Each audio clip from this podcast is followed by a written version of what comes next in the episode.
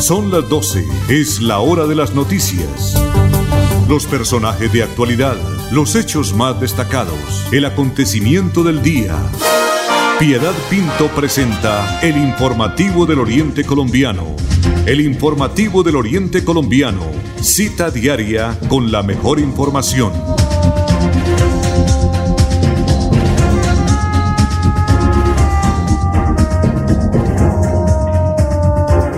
Las 12 del día en punto y como siempre es un verdadero placer y es una alegría poder ya terminar esta semana, que fue corta, estando nosotros con salud, con trabajo, con bienestar y poder saber uno que hay un sol que nos está alumbrando en el día de hoy que nos da, eso también nos proporciona bienestar y salud.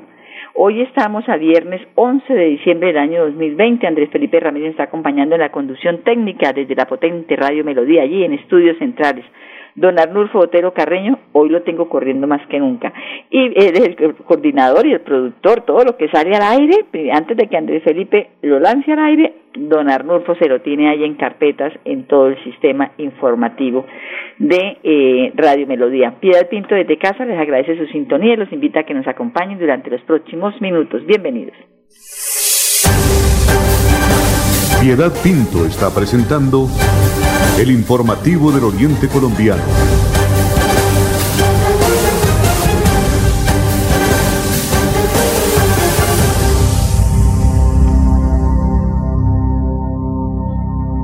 Son las 12 del día, un minuto. Bueno, sigue la controversia con respecto al fallo que dicen que ya eh, no se puede hacer más nada con respecto a la pérdida de investidura, o mejor, la anulación de la elección del alcalde de Girón, Carlos Román.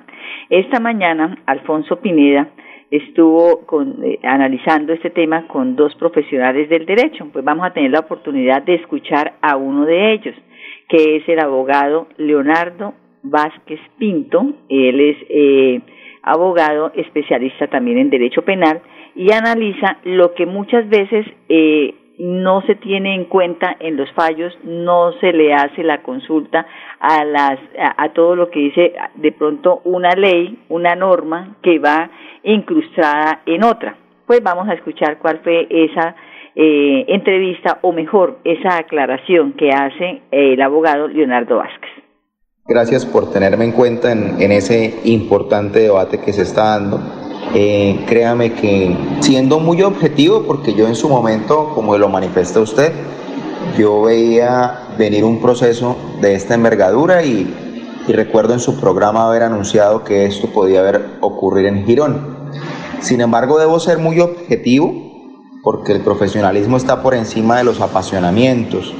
No estoy de acuerdo con la interpretación que está dando el demandante de esa acción de la forma en cómo se va a ejecutar esa sentencia. ¿Por qué? Porque considero que él está partiendo de una premisa equivocada y es la supuesta causal de, de, nulidad que se dio y de ahí, al tener un error en la causal, pues hay un error en las consecuencias. Entonces aquí hay que partir de la base que la causal por la que se decreta la nulidad electoral es la causal número 8 y frente a la causal número 8, que es la doble militancia, ese artículo 288 del CEPACA que el, mismo demandante nos estaba ilustrando, tiene una connotación muy diferente y dice el numeral tercero.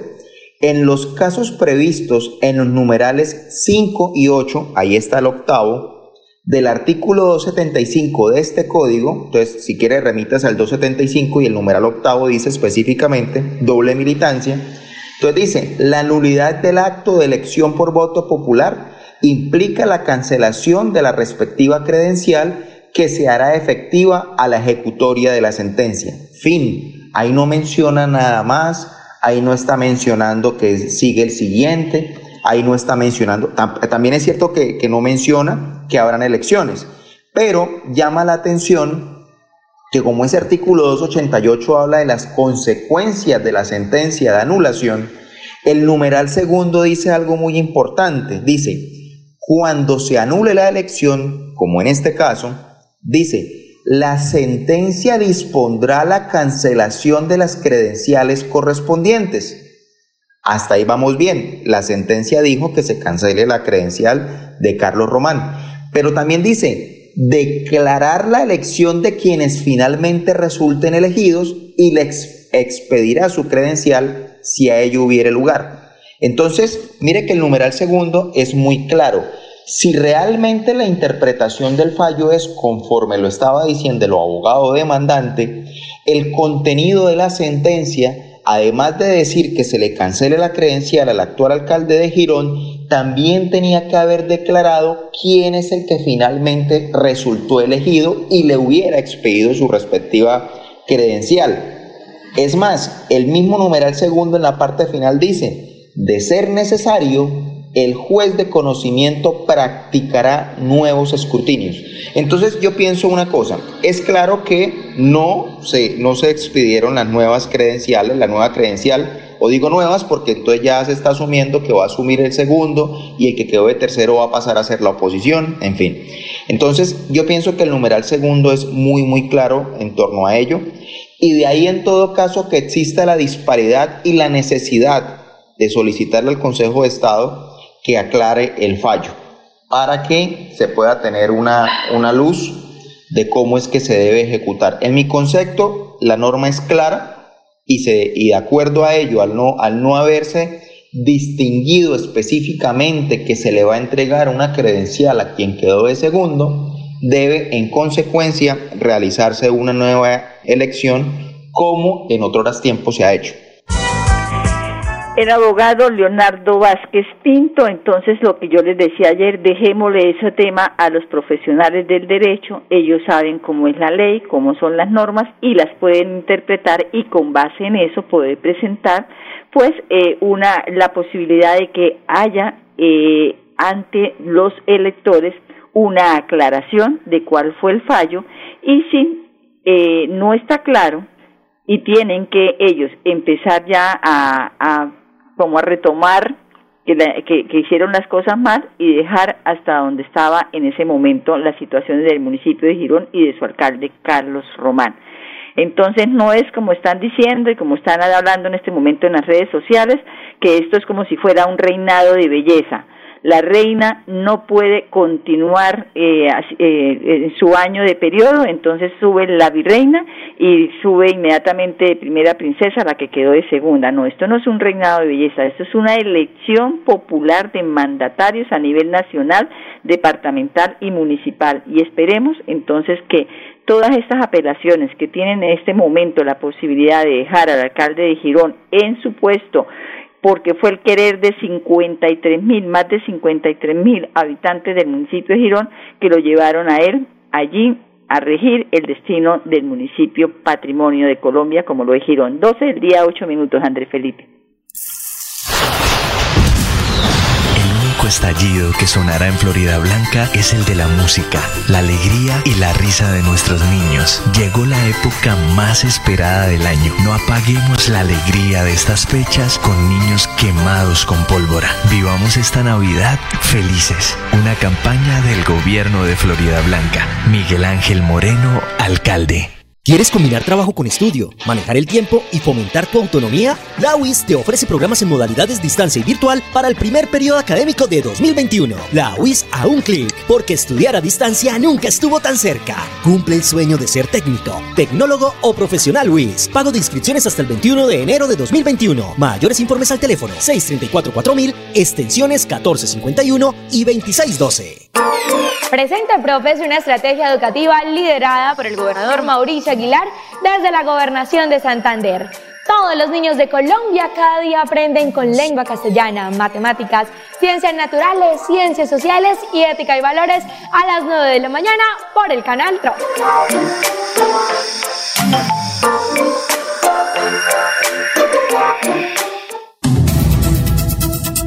En el informativo del Oriente Colombiano, Florida Blanca es noticia. Florida Blanca es noticia.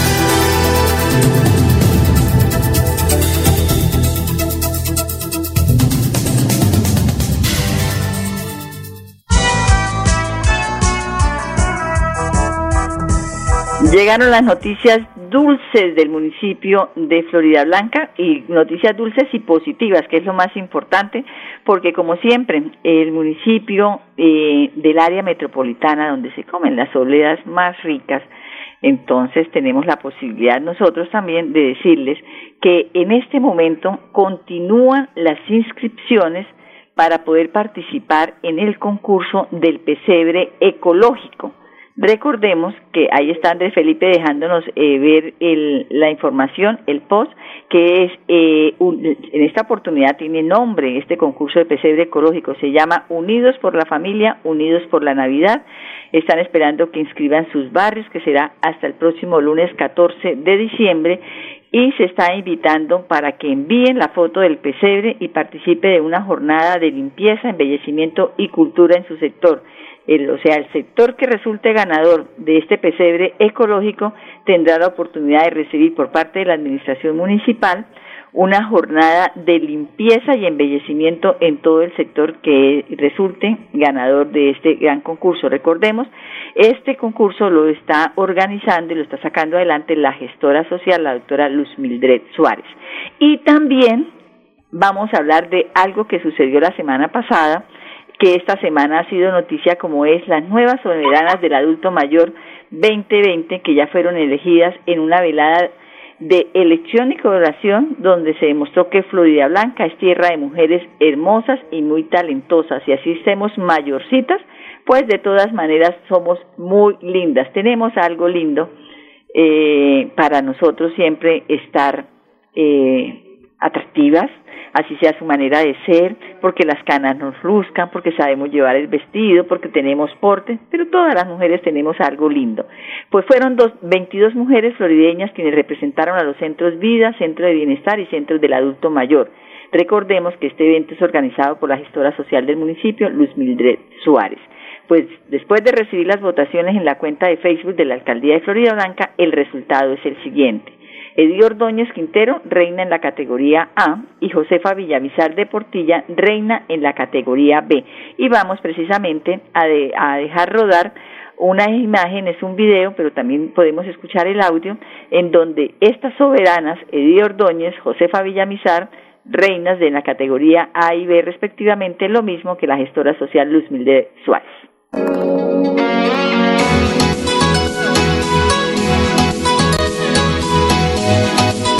Feliz porque esto es una experiencia muy bonita. A la edad de nosotros es una experiencia única. Me siento muy orgullosa y también a haber podido alcanzar este triunfo, la cual estoy disfrutando, pero muy bien.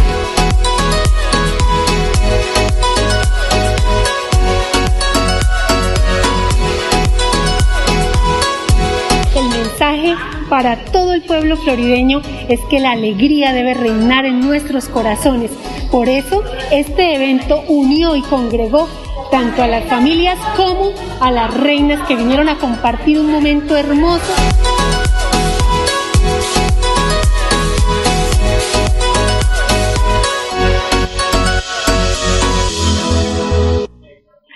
Bueno, ahí terminaba entonces el video con las palabras de agradecimiento por haber participado, pero exaltando a la mujer florideña, a la mujer adulta mayor, la gestora social Luis Mildred Suárez, de que sí, en toda época las mujeres somos lindas. 12 del día, 12 minutos y Andrés Felipe tiene la palabra.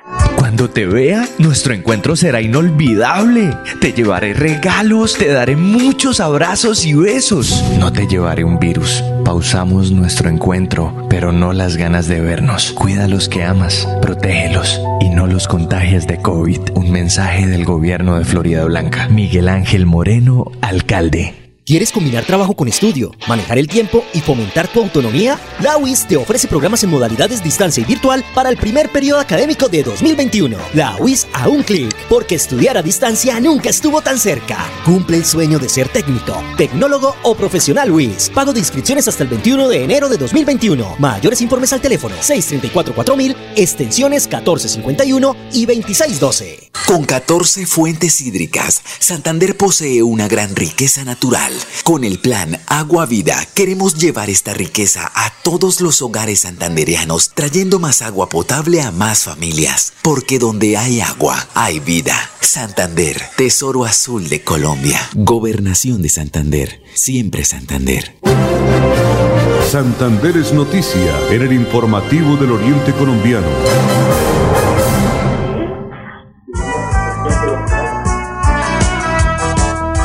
12 del día, 15 minutos y llegamos a las noticias. Hoy Santander definitivamente es noticia, porque esta tarde, a partir de las 4, en las redes sociales de la Gobernación de Santander, que es arroba Gobernación de Santander, arroba Mauricio Aguilar Hurtado, y en el Facebook Live, el gobernador está haciendo su primera rendición de cuentas de este cuatrienio como gobernador de los santanderianos. Va a ser en el Cerro del Santísimo, pero por supuesto eh, el aforo es limitado y por eso eh, ahora todo se hace virtual y vamos a tener la posibilidad, lástima que yo esta mañana le comentaba a un amigo muy querido, que lástima que lo hayan hecho en la tarde y un viernes, ya para el lunes para nosotros ya prácticamente son dos cositas que podremos eh, resaltar pero hubiera sido en horas de la mañana, inclusive el mismo informativo del Oriente Colombiano se hubiera podido emitir con esa eh, rendición de cuentas, y no solamente eh, el informativo del Oriente Colombiano, sino todos los noticieros que están culminando esta semana. Bueno, vamos a poder apreciar la, el programa institucional que está en Facebook, que es Presente Profe. Hoy se está hablando de todos los monumentos nacionales aquí en Colombia. Los monumentos históricos de Colombia es el tema de hoy de Presente Profe todos los días a las 9 de la mañana por el canal TRO. Digo pequeña, porque en realidad lo que te digo, en Colombia hay muchísimos monumentos, ¿sí? Ajá. Eh, tenemos el Parque Arqueológico de San Agustín, que queda en el departamento del Huila, donde están estatuas de piedra talladas por nuestros ancestros de hace miles de años y que son únicas a nivel mundial. Tenemos el conjunto arquitectónico de las murallas de Cartagena de Indias. Divino, divino, divino. Sí, eh, que fueron construidas durante la época colonial para defender la ciudad. De ahí su título, eh, Ciudad Heroica. Tenemos la quinta de San Pedro Alejandrino en la ciudad de Santa Marta, que fue donde murió nuestro libertador Simón Bolívar. Ajá. El templo histórico de la Villa del Rosario. En norte de Santander, allí pegadito a Cúcuta. donde se firmó la el acta de la Constitución, primera Constitución que tuvo nuestro país en el año 1821 la Casa del Florero en Bogotá, en la esquina de la Plaza eh, Mayor de Bogotá, donde se originaron los movimientos, el movimiento del 20 de julio de 1810. Ok el monumento a los lanceros en el pantano de Vargas, en Paipa, Boyacá. Hermoso lugar que rinde homenaje a es Súper bonito. Ese lugar es súper, súper lindo. Tiene una estructura físicamente hablando muy linda y la energía que irradia el sitio estar ahí, ver esas estatuas colosales que parece que vienen hacia uno. O sea, uno vive el momento histórico de los 14 lanceros que se lanzan contra eh, las tropas españolas y los ponen en fuga cuando ya la batalla estaba perdida. Sí, exactamente. Bueno, también tenemos el monumento histórico del puente de Boyacá, que ya lo habíamos hablado. Claro, que les decíamos que uno dice, wow, el puente de Boyacá y se imagina el puente. Y no, el puente es una cosa, es, es como de aquí al finalizar el tablero, literal, es una cosa súper pequeñita, pero su contenido y su significado histórico es gigante para nuestro país, entonces por eso tiene tanta relevancia dentro de la historia.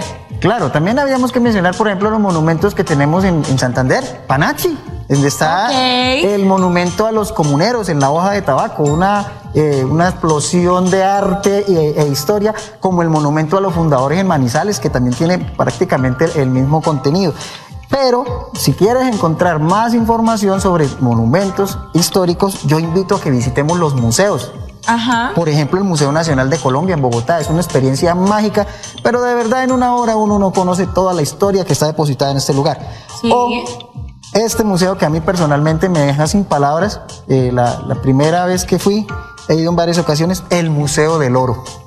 Ajá. Es hermoso ver tantísimas imágenes, eh, figurillas hechas en oro por nuestros antepasados, que hablan obviamente de un potencial cultural, una sabiduría inmensa que tenían nuestros, nuestros antepasados. O sea, estos lugares, los museos, eh, que existen en las diferentes ciudades, incluso en algunas localidades, en San Vicente de Chucurí, por ejemplo, el Museo de la Casa de Memoria, que narra todo lo que fue el conflicto en esta zona. Es importante que los visiten y los conozcan. Ya iba para allá, profe, porque, eh, bueno, yo tuve la oportunidad de conocer el Museo de Memoria Histórico que queda en Medellín. Y allá pues no hay un monumento como tal, pero yo creo que ese lugar eh, por sí solito es un monumento a la historia verdadera que ha tenido nuestro país en el marco del conflicto armado, ¿no? Ustedes se llevan a vivir una experiencia realmente significativa.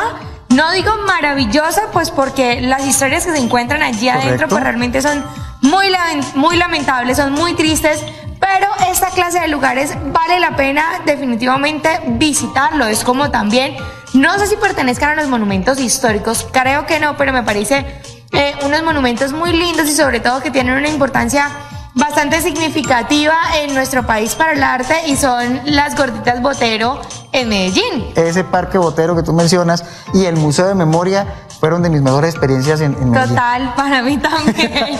tienen que ir, tienen que ir porque tanto al parque Botero que es un parque al aire libre, o sea, cualquier persona puede visitarlo, se puede tomar fotos y aquí están como las plaquitas y cuentan como una pequeña narración de cada monumento pues pueden entender un poco más la historia de, las gorditas de Botero y obviamente al Museo Nacional de Memoria Histórica. Eso es una experiencia inigualable definitivamente. Correcto, nuestra invitación es niños, niñas, papitos, hombre, aprovechen el espacio en esta temporada, eh, si pueden salir, visiten un monumento de su localidad, pero no solo por echarle eh, maicito a las palomitas, no. Eh, miremos de pronto qué podemos aprender, quién es ese señor que está en ese pedestal, ¿sí? ¿Qué significado tiene para nuestra historia local? Y muy importante, hay que preservar, hay que cuidar estos monumentos, porque son parte de nuestra historia. ahorita hay una gran... polémica porque se le tienen algunos monumentos a personas que en realidad eh, dejaron una huella bastante sangrienta en la historia, por ejemplo los conquistadores. Y es el reclamo de eh, nuestros eh, ancestros, las comunidades indígenas, que por qué rendirle homenaje a ellos. sí, por allá en Popayán tumbaron uno, tumbaron un monumento, ¿no? Porque ellos dijeron que ese monumento no lo representaba y que no hacía parte de su historia positiva. Entonces, ¡Tin! Abajo el monumento. Correcto, pero de todas formas hace parte de esa historia que no debemos desconocer, esa historia como un poquito negativa, precisamente para no volver a repetirla. Por supuesto que sí, eso me parece súper chévere, profe, porque a veces los papitos pues pasan por el lado con los niños, eh, por el lado de los monumentos o de las estatuas y, y el niño se queda como mirando, ¿no? ¿Qué es eso, papi? Es, ay, papi es una persona importante, pero hmm, queda ahí porque tampoco conoce la historia. Y por eso estamos o tenemos tendencia a repetir muchos errores que bueno, nos han dejado huellas muy, muy lamentables. Entonces, papitos, debemos informarnos. Sabemos que obviamente no, pues no van a conocer todos los monumentos históricos del país, pero sí los de su localidad. Cuéntenos qué significan, explicarles a los niños qué importancia tuvo esa persona o ese lugar dentro de la historia de su municipio o departamento. Me parece genial. Muy bien, profe, ya que conocimos algunos de los monumentos históricos acá en nuestro país, ya me imagino yo que tenemos arreita para los niños de preescolar a tercero. Claro que sí, vamos a aprovechar el, momento y vamos a mandar la tarea. Preciso de lo que estamos hablando. Mira, actividad familiar. Visita un monumento de tu ciudad y realiza una descripción del mismo. Consulta a quién se le rinde homenaje y por qué. Bueno, esta tarea está súper chévere, está súper bonita porque tienen la oportunidad no solamente de aprender los niños, sino también los papitos. A los niños bueno, presente, profe, es el programa institucional de la gobernación de Santander que se emite por el TRON, pero también eh, se puede apreciar por las redes sociales del gobernador de Santander. Son las 12 del día, 23 minutos y Andrés Felipe tiene la palabra. Desde la alcaldía de Florida Blanca invitamos a todas las familias florideñas, a nuestros presidentes de juntas de acción comunal, para que se unan al concurso de pesebres ecológicos que estamos impulsando para preservar nuestro medio ambiente. Estamos recibiendo las inscripciones en el formulario que deben diligenciar a través del link que se encuentra en nuestras redes sociales. Participen en familia, en comunidad. En esta Navidad, unidos avanzamos. ¿Sabías que la competitividad y el desarrollo de un departamento están relacionados con la infraestructura vial? Por eso, con el Pacto Funcional Siempre Santander, abrimos camino hacia el progreso. Gobernación de Santander. Siempre Santander. Son las 12 del día, 24 minutos y ya nos vamos por el día de hoy, por esta semana, desearle a todos nuestros oyentes que tengan un feliz fin de semana, que lo disfruten en familia y lleguen el lunes nuevamente así fortalecidos, llenos de toda la energía para ya ir afrontando lo que es la segunda quincena de este mes de diciembre. La semana entrante vamos a hablar de las novenas de Aguinaldo porque sí se van a realizar presenciales. Andrés Felipe Ramírez en la conducción técnica, gracias por acompañarnos desde Estudios Centrales. Piedad Pinto les desea una feliz tarde y un feliz fin de semana. Gracias por su compañía. Con las mejores noticias, llegamos al final del informativo del Oriente Colombiano. Les esperamos en nuestra próxima cita. Informativo del Oriente Colombiano. Gracias por su sintonía.